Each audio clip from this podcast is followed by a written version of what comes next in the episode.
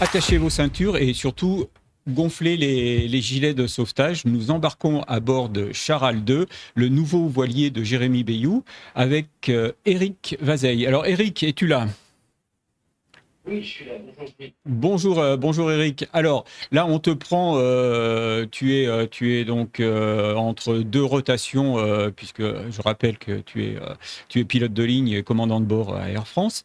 et donc, pour ceux qui ne te connaissent pas, euh, tu as été champion du monde de voltige aérienne en 2000, et puis, euh, ensuite tu es revenu dans le circuit de, la voltige aérienne en devenant euh, entraîneur de l'équipe de France qui, a fait en 2015 le carton plein, champion du monde homme, champion du monde femme, championne, pardon, et puis champion du monde par, par équipe. Donc, tu as, des médailles tout le tour du cou.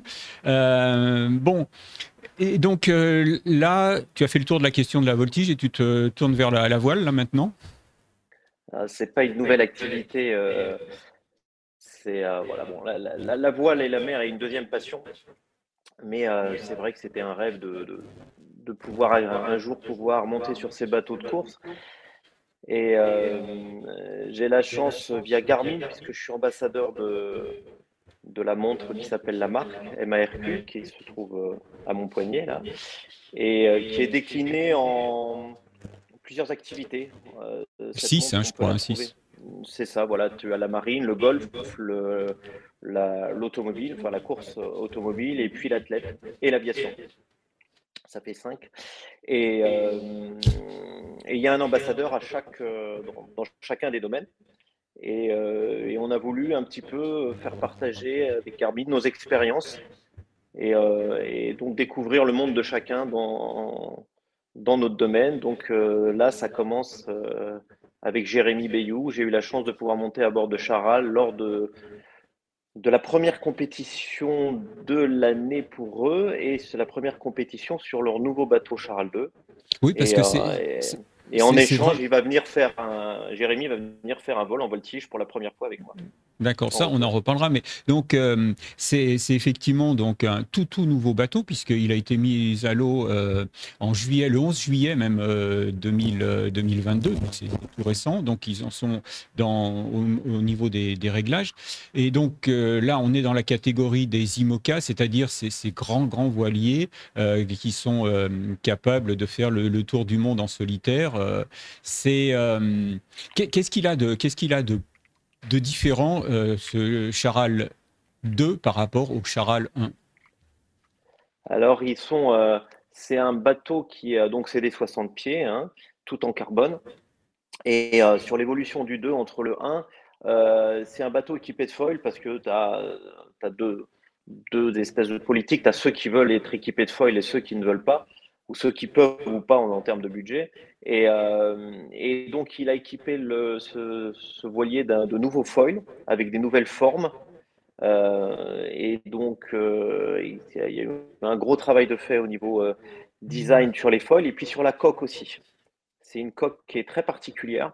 Parce que l'idée principale, c'était au lieu d'avoir une étrave devant qui fend les vagues pour pouvoir un petit peu les ouvrir et les découper, ils sont aperçus que pouvoir aller dans toutes les mers euh, autour du monde, puisque le but de ce bateau, c'est quand même le vent des globes, eh bien, ils ont fait une coque très ronde et avec un, comme un rocker de ski. C'est-à-dire que si tu, quand tu vois le bateau qui est au port, toute une partie de l'avant, presque un quart du bateau de l'avant, ne touche pas l'eau. Et, euh, et, ce rocker permet de rebondir sur la vague. En fait, l'idée plutôt de la traverser, c'est de rebondir dessus à chaque fois. Oui, au, lieu de, au lieu de, de s'enfoncer dans au lieu de, de s'enfoncer et de, et de d'ouvrir la, enfin, d'essayer d'ouvrir la vague et de la traverser le, mieux possible, avec tout, euh, tous les chocs que ça procure, bien sûr, de traverser une vague. Eh ben, l'idée, c'est de rebondir dessus. Donc là, ils en sont au début et, euh, et aux premiers essais, puisque le, le, le, bateau, j'allais dire l'avion, le bateau est à 11 jours de, à 11 sorties pour l'instant. Euh, avant la course, il avait à peu près 11 sorties.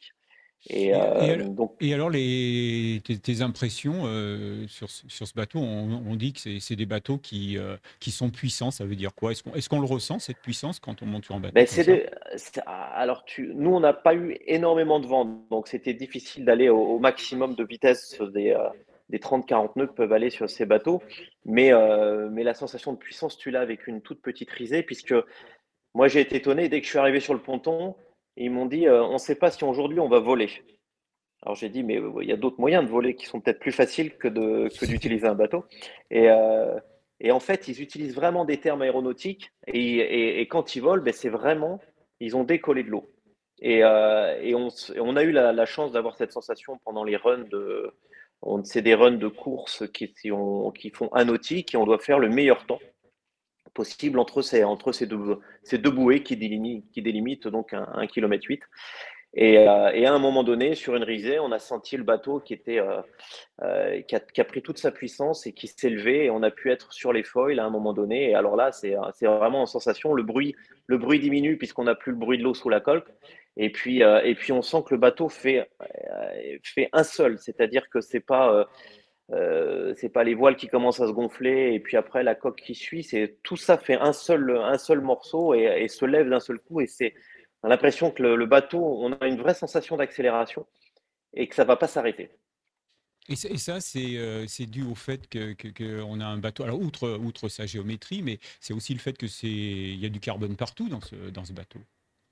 Alors, c'est la rigidité, bien sûr, et puis bien sûr, c'est les, euh, euh, ces bateaux qui vont vite hein, créent leur propre vent, ce qu'on appelle, ils ont leur propre vent apparent. Donc, les voiles sont presque devenues presque rigides, et puis euh, contrairement à un bateau standard, c'est des voiles qui sont tout le temps bordées, parce que comme elles ont tout le temps de vent, c'est comme s'il il avançait au près, alors que le vent peut venir de travers. Alors, il y a, des des dizaines et des dizaines de réglages par rapport à un avion. On, a, on peut régler, euh, on peut régler donc la, la quille, ils peuvent régler le mât, ils peuvent régler bien sûr tout, tout le réglage des voiles qui est, de, très, très, grande complexité. Et puis il y a aussi le réglage, bien sûr, maintenant des foils, qui a toute, sa, toute son importance. Et, puis, euh, les, les, foils, tu, euh, tu les rentres plus dans, dans l'eau? Comment, comment, en quoi consiste le réglage? Eh ben, en, en fonction du type de vague, du type de, de gîte qu'ils vont avoir, si, l'avion, si le bateau pardon, euh, gîte beaucoup ou pas, eh ben, ils vont plus ou moins rentrer le foil pour avoir plus ou moins d'efficacité sur la longueur de foil. Parce qu'en fait, ce qu'il faut savoir, c'est que ce qui les embête dans un foil, euh, ce foil qui est un petit peu en forme de V euh, sur Charal, c'est la partie qui ne sera pas immergée. Mmh. C'est que ça, ça, fonctionne comme une aile, il y a un profil, on utilise les termes de FZ, de la portance, comme sur un avion mais la partie qui est non immergée, elle est pénalisante pour eux. Parce que du coup, elle est pas, comme elle n'est pas immergée, elle ne porte pas du tout. Et dans l'air, c'est des parties qui ne peuvent pas porter. Donc il faut essayer qu'elle soit, que le bateau décolle, mais qu'il ne soit pas trop en dehors de l'eau pour que justement euh, il y, ait de l'efficacité euh, euh, sur le foil. Et puis une petite particularité aussi des, des, des IMOCA, c'est qu'ils n'ont pas le droit au ce qu'on appelle au plan porteur sur les foils, c'est-à-dire que si tu regardes aujourd'hui ou des foils de l'époque ou, ce qu'on appelle aujourd'hui le wing foil, c'est euh, la wing, c'est sur une planche de surf ou une planche à voile, tu as un foil, c'est un bras avec un foil qui est porteur.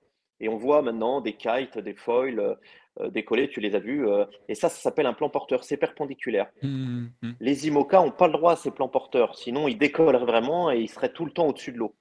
Donc ils ont le droit de soulager la coque, mais pas de plan porteur. Et, euh, et euh, Charal a fait une petite innovation un peu particulière. Les safrans, donc les gouvernails qui sont à l'arrière, au lieu d'être deux safrans euh, qui sortent de chaque côté de la coque, mhm. ils ont fait une innovation. Ils sont un petit peu inspirés de, de l'empennage arrière du Fuga Mégistar, du Fuga Magister, tu vois, qui est en, C'est-à-dire un empennage en V, En V, mais c'est un V vers le bas. D'accord. Et euh, ils se sont aperçus qu'en faisant des, euh, deux, safrans qui étaient euh, plutôt en V vers le bas, ils arrivaient à créer un peu de portance grâce à ce V inversé. Et donc, ils arrivent, ils ont, c'est pas un plan porteur, mais ils arrivent à soulager l'arrière du bateau, ce mhm. qui lui permet de se décoller un petit peu. Donc ça, c'est une réelle innovation.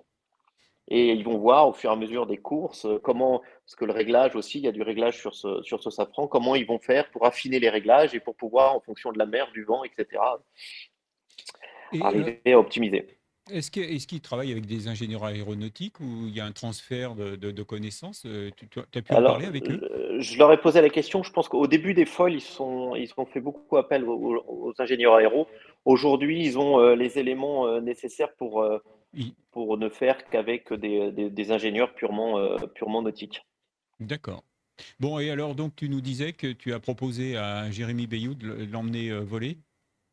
Oui, oui, oui. Euh, et alors? Il ne connaît pas. Au début, il m'a dit. C'est pour ça qu'il va dire oui, alors. C'est pour ça qu'il va dire oui. C'était pas un oui franc. Et euh, je lui ai dit que non, il serait. Bah, c'est toujours, on a toujours un peu peur d'être malade en voltige, hein, mais euh, pourtant, quand on fait le, le, vent des globes, mais je lui ai dit qu'il piloterait tout le temps, donc il serait pas malade puisque c'est lui qui allait piloter. Donc il allait, comme sur un bateau. Hein. Sur un bateau, si tu es inactif, ben, tu as tendance à être malade parce que tu. et en avion, c'est pareil. Si tu participes aux évolutions, ben, tu n'es pas malade. Est-ce que vous avez déjà pris rendez-vous ou vous êtes de, fixé euh? ah ben, De toute façon, ce sera après la route du Rhum. C'est une grosse échéance pour lui. C'est-à-dire, donc c'est euh, en janvier ah, euh, Non, c'est dans un mois et demi, la route du Rhum. Donc c'est pendant l'hiver et puis après ça se fera sûrement en début de saison pour qu'on ait des meilleurs jours. Moi, moi l'avion va partir en maintenance pendant mmh l'hiver, donc on va faire ça en début de saison, je pense, en fonction de son, ses calendriers. Mais...